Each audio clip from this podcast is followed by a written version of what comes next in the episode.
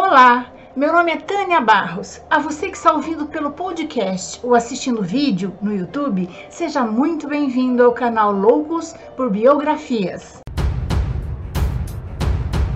Juntos, nós vamos conhecer a vida das pessoas mais interessantes, inteligentes e importantes da história. Mas antes de começar, eu gostaria de agradecer aos apoiadores do canal no Catarse. E se você também quiser se tornar um apoiador do canal, o link do Catarse está logo abaixo na descrição da biografia. Uma outra forma de você apoiar o canal para se manter é deixando seu like e assistindo os vídeos dos patrocinadores. Agora vamos lá. Senta que lá vem história. Eu estava com saudade de vocês. Quem assistiu o último vídeo do Vitor Hugo sabia, no final eu expliquei que ia passar por uma cirurgia de hérnia umbilical e ia ficar uns dias sem gravar. O dia da cirurgia, 30 de setembro, coincidiu com a morte do grande cartunista Quino, por isso eu não pude fazer uma biografia tão logo como gostaria. Quino é o criador da querida personagem Mafalda e de muitos outros brilhantes quadrinhos de humor. Sua marca distintiva é a crítica social sagaz, inteligente e sempre atual, que há décadas vem encantando crianças na América Latina e no mundo todo. Mafalda, a personagem ícone de Quino, é uma garota constantemente inquieta com a trajetória do ser humano e a paz mundial. Inúmeras vezes ela foi comparada a Charlie Brown, criado pelo norte-americano Charles Schultz. Apesar de suas histórias terem sido publicadas num período de 10 anos, Mafalda é até hoje um fenômeno e muito atual, o que nos mostra que o mundo não mudou muito desde então.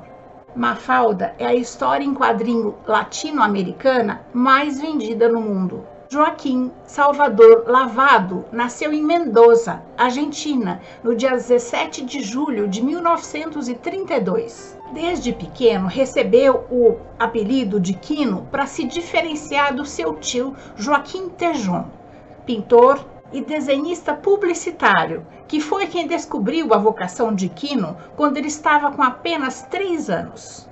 Seus dois pais eram imigrantes espanhóis de Andaluzia, mas ambos faleceram quando Quino ainda era criança.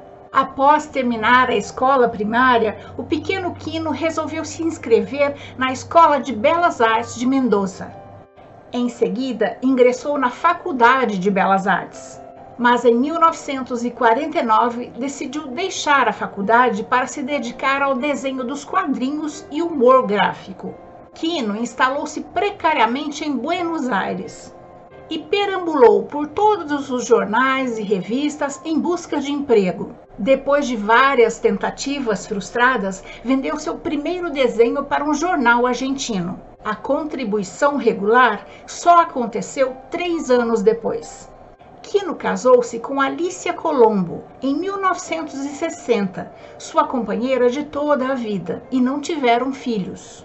Logo depois do seu primeiro livro de humor gráfico, Mundo Quino, em 1963, Joaquim Lavado foi chamado para desenhar uma família de personagens para divulgar a marca de eletrodomésticos Mansfield em tiras de jornal. Todos os nomes começados com M para combinar com a marca de eletrodomésticos Mansfield. A ideia era criar uma história sobre uma família que usava os eletrodomésticos da marca e oferecê-la gratuitamente para jornais e revistas. A menininha chamava Mafalda, mas por divergências contratuais, a campanha publicitária acabou não acontecendo e Quino deixou Mafalda e sua família guardados na gaveta. Mafalda só se tornou um cartoon concreto graças ao estímulo de Julian Delgado, amigo de Quino, que era editor-chefe do, do jornal semanal Primeira Plana. Julian convidou Quino para publicar uma tirinha de Mafalda no jornal e ela não parou mais. A menina contestadora e inteligente, que não aceita o mundo como ele é, encantou os leitores e ganhou vida. Mafalda amava os Beatles, o pica-pau, a democracia, o direito das crianças, a literatura, a paz e as panquecas. Odiava James Bond, as armas, as guerras e tomar sopa. A menina esperta, com suas ideias progressistas, colocou a humanidade no colo e sonhava em consertar o mundo. Fazia perguntas para as quais seus pais não tinham resposta. Diz-se que a sopa que Mafalda se negava a tomar era a ditadura que estava em vigor na Argentina. Ela perguntava para a mãe por que ela tinha que engolir aquilo através da aparente inocente garotinha de seis anos, de sua família e de seus amigos, Susanita, Manolito, Felipe, Miguelito e Liberdade, Quino nos fez refletir sobre a economia, a política, a sociedade em geral, sempre com um toque de humor. Quino criou vários personagens, mas a que mais se destacou foi Mafalda. Mafalda está por toda a parte, não apenas nos livros traduzidos em mais de 30 países, como inglês, italiano, francês, hebraico, coreano, alemão, guarani. Ela também virou garota propaganda de várias campanhas, cartões postais e selos. Além disso, foi homenageada em diversas exposições na Argentina e no exterior. Uma verdadeira celebridade. Esse é um grande reconhecimento da qualidade do trabalho de Kino e do carisma do personagem que ele criou.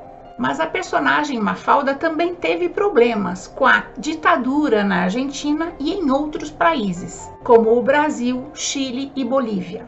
Entrou no Brasil em 1973, em plena época da ditadura.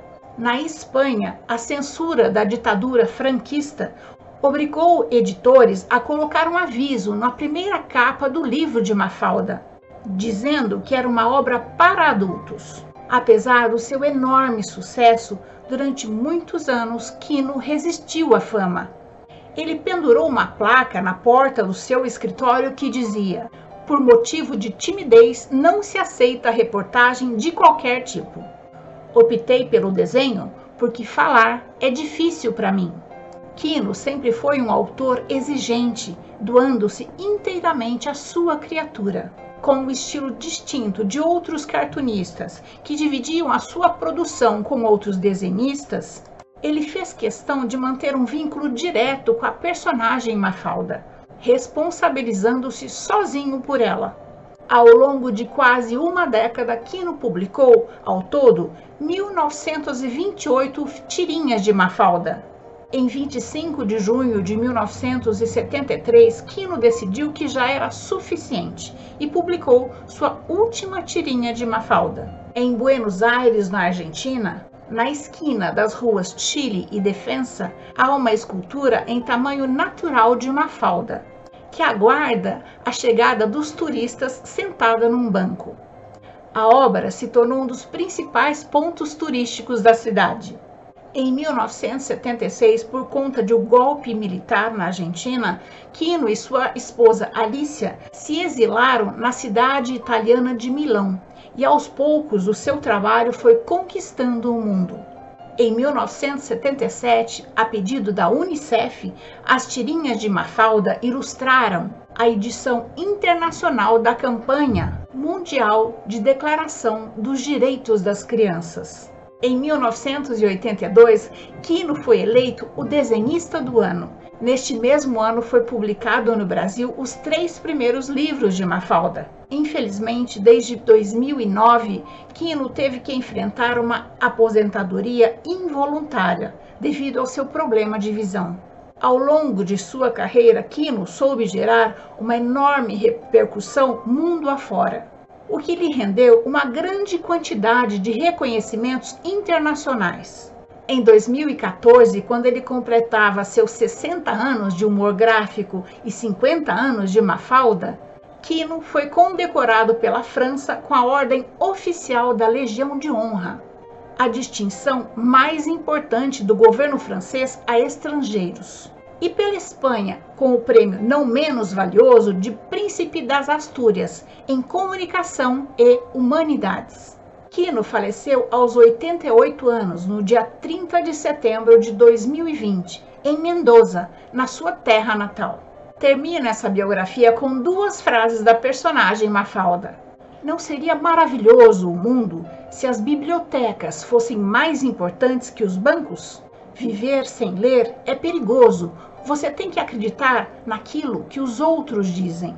E essa é a nossa história de hoje. Eu espero ter contribuído para que seu dia seja bom. Se você gostou, deixe seu joinha, compartilhe esse conhecimento com seus amigos, faça seu comentário. O canal Loucos por Biografias traz novas histórias toda semana, em vídeo no YouTube, no Instagram e em áudio no Spotify e em outras plataformas de podcast. Clique no sininho se quiser ter, ser avisado da próxima história. Até mais!